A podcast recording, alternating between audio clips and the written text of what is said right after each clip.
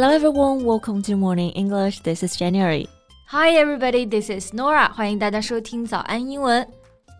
So Nora, what are we talking about today? Well, today's topic is a little bit dark and scary. 不算是恐怖故事啊，但是有点离奇。A little bizarre? Is it like a detective story? 就是有点像名侦探那种，真相只有一个。别说啊，真的有点像柯南里面的案件。首先呢，我们今天要聊这个人啊，叫做 Jean-Luc Brunel, nicknamed the Ghost by French police. Um, the Ghost 幽灵是警方给他的称号，对吧 Yeah. Is it because he killed many people just like a ghost? no. Because this guy is said to have trafficked more than a thousand girls and women, but he was able to keep up the cat and mouse game for decades until eventually being put in prison. Traffic a thousand girls and women，贩卖了将近一千名女性。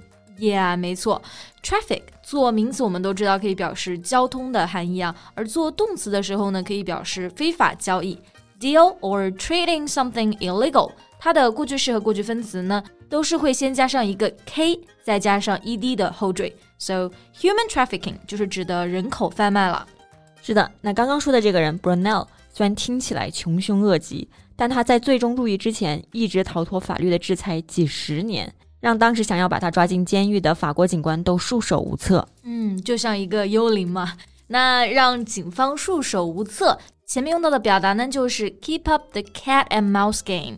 这个表达就非常的形象，就有点像《猫和老鼠》里面 Tom and Jerry，一方一直在抓，一方呢就一直在躲，怎么也抓不到。没错。那之所以我们今天要聊他，其实是因为 he has found dead in his prison cell recently。Then that's good news, right? 还真不是啊。那到底发生了什么呢？今天我们就一起在节目里面好好聊一聊。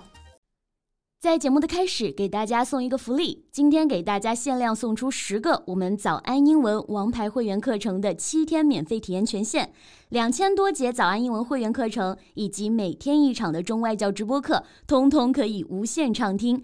体验链接放在我们本期节目的 show notes 里面了，请大家自行领取，先到先得。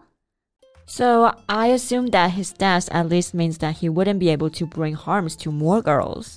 But for his alleged victims, they would never have their day in court. After years of fighting for justice, they wouldn't be able to face him in a final trial to hold him accountable. 嗯，我的确是没有想到这一点。那对于他的受害者来说，他们几年来一直想要寻求正义的到来，用各种方式来证明 Brunel 的罪行，想最后亲自看到他判刑， 却因为他的死亡功亏一篑了。 Right，那注意这里啊，我们说到受害者的时候呢，用到了一个词来修饰 alleged victims。alleged meaning something said without proof，意思就是声称的、被指控的。之所以用 alleged victims，就是因为最后还是没有办法给 Brunel 判刑，他就死了。对，hold somebody accountable 就可以用在法庭上表示某人有刑事责任。So how did Brunel die, Nora? Did he commit suicide or what? 现场的证据呢，似乎证明是自杀，但是呢，他的牢房监控坏了，所以也不确定具体发生了什么。And before the final trial, Brunel had denied any wrongdoing. 对，那在最后的审判之前呢，Brunel 否认有任何不当的行为，所以他的去世几乎就直接导致他所牵扯的性侵案都要不了了之了。是的 wrongdoing 就是 wrong 和 doing 的一个合成词，做名词呢可以表示坏事、不道德的行为。那其实罪犯在警方没有找到实锤的证据之前啊，肯定都是 deny any wrongdoing。Yeah, of course. So, um, what the alleged victims? I mean, a thousand girls. It's scary to even just think about how he can even find so many girls. Well, Brunel was a model talent scout. The victims were mostly said to have been lured with promises of lucrative modeling contract.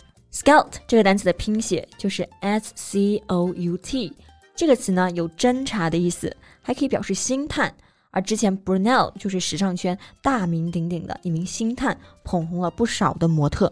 而 lure 这个词呢，指的就是引诱，trick somebody to go somewhere or do something by promising them a reward。那大部分这些女孩呢， 都是因为 Brunel 承诺会给他们签下来酬金非常高的模特合同，所以被骗了的。对，lucrative modeling contract 指的就是酬金丰厚的模特合同。Lucrative it means to produce a large amount of money or make a large profit。嗯，其实本来像娱乐圈、时尚圈想要出名，其实都非常的难嘛。所以 Brunel 又有权又有势，又有造星能力，所以真的很难不让怀有模特梦想的少女心动。哎，这不就是另外一个韦恩斯坦吗？前好莱坞大制片人，被多个影星模特指控性骚扰，现在呢已经入狱了。Exactly. And have you heard of Jeffrey Epstein? Jeffrey Jeffrey Epstein，中文名就是爱泼斯坦，对吧？嗯，就是那个拉皮条的人。yeah, exactly. And I remember Epstein murder was once the most talked about topic on Twitter. 没错，他也是个牵涉了很多性侵案的亿万富翁啊，而且他与上流社会的权贵和富豪关系非常的近。密友的名单呢，就包括了美国总统特朗普、前总统克林顿夫妇以及英国的王子安德鲁。 Yeah, as he managed to lure an astonishing array of rich, powerful, and famous men into his orbit, so people kind of suspect that his death is not a suicide but a murder. Right，那这里呢又用到了 lure 这个词，lure somebody into one's orbit。orbit 本意呢就是指的轨道，还可以指是一个人的势力范围。那刚刚这句话的意思就是说，因为他引诱了一大批有钱有势的名人进入他的圈子， 所以人们有点怀疑啊，他的死并不是自杀，而是谋杀。Yeah, so why do we mention him here? Is he related to Brunel's case as well? Right, that's the thing.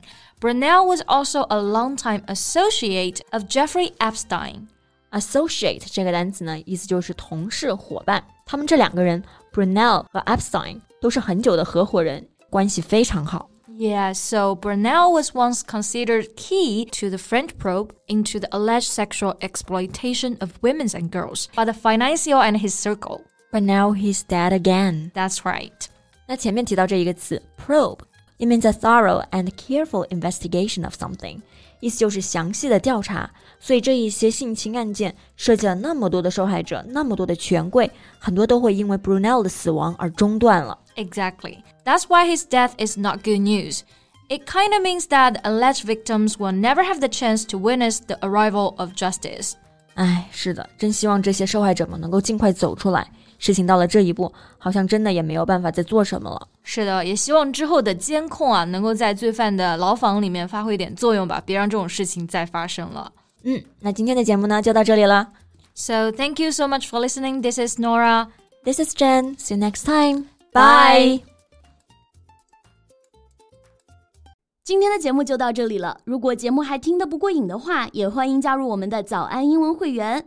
成为会员，您就可以无限畅听我们每天一场免费的中外教直播课，以及两千多节原创系统课程了。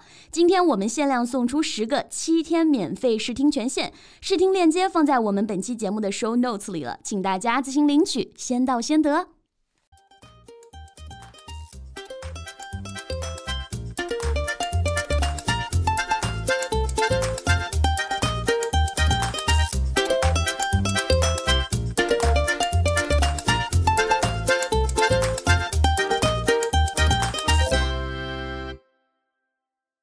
This podcast is from Morning English.